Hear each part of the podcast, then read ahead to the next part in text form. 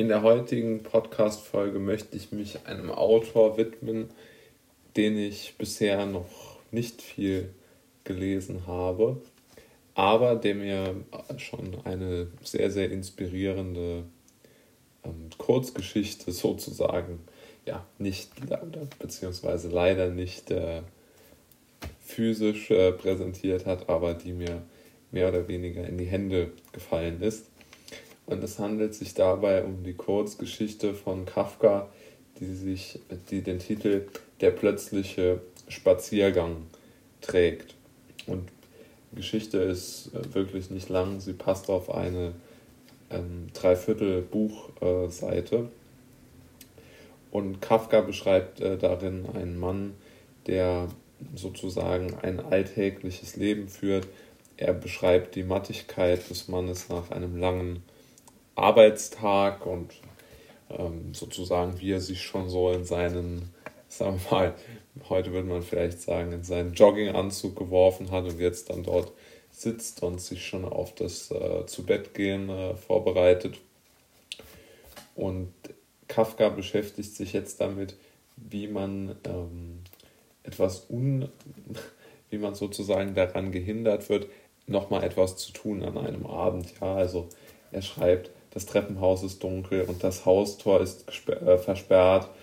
Und trotz allem, ja, äh, trotz all dieser Hindernisse äh, rafft sich jetzt der, der, der, der in, diesem, in dieser Geschichte der, der Mann auf, steht von dem gemeinsamen, ähm, von dem gemeinsamen, sagen wir mal, Sofa mit der mit der Familie, von, steht auf, distanziert sich sozusagen von der Familie und geht wirklich raus ähm, auf die Straße.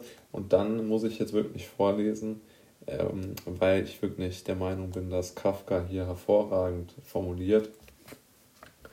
Das Zitat lautet, wenn man sich auf der Gasse wiederfindet mit Gliedern, die diese schon unerwartete Freiheit, die man ihnen verschafft, mit besonderer Be Beweglichkeit beantworten. Und aus meiner Sicht ist das eine ganz, ganz tolle Metapher. Oder es ist ja nicht nur eine Metapher, aber es ist auch eine Metapher. Mit der, vor allen Dingen gefällt mir die, der Aspekt der unerwarteten Freiheit sehr, sehr gut.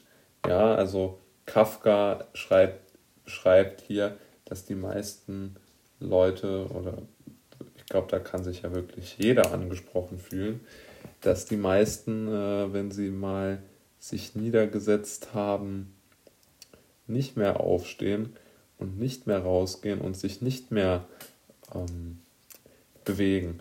Und ich glaube, hier kann wirklich jeder ein, ein Lied von singen, also so gefühlt.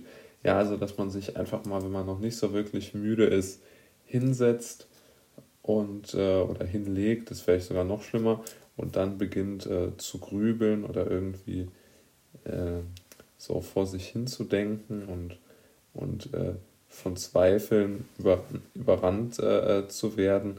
Das tut jetzt hier der, der, das literarische, diese, diese, diese, ja, literarisches Ich ist es ja nicht, aber die beschriebene Person, sondern in diesem Falle geht geht es ihr einfach nur darum, möglichst weit äh, wegzukommen und sich aus diesem kargen, kargen Alltag ähm, sozusagen zu entfliehen. Also aus meiner Sicht wirklich ein lehrreicher Tipp.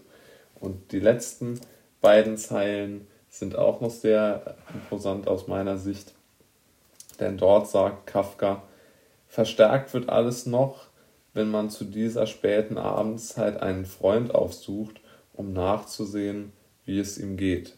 Ja, also auch hier hat Kafka völlig recht aus meiner Sicht, denn er beschreibt etwas, was man viel, ähm, was eigentlich einen ganz, ganz tollen Abend ausmacht und das früher ja doch eher gang und gäbe war, aus, aus meiner wenig äh, qualifizierten Meinung zur zur Vergangenheit, aber dass man sich einfach abends noch einmal getroffen hat mit seinen Freunden und vielleicht, weiß ich nicht, Skat gespielt hat oder sich einfach nur unterhalten hat.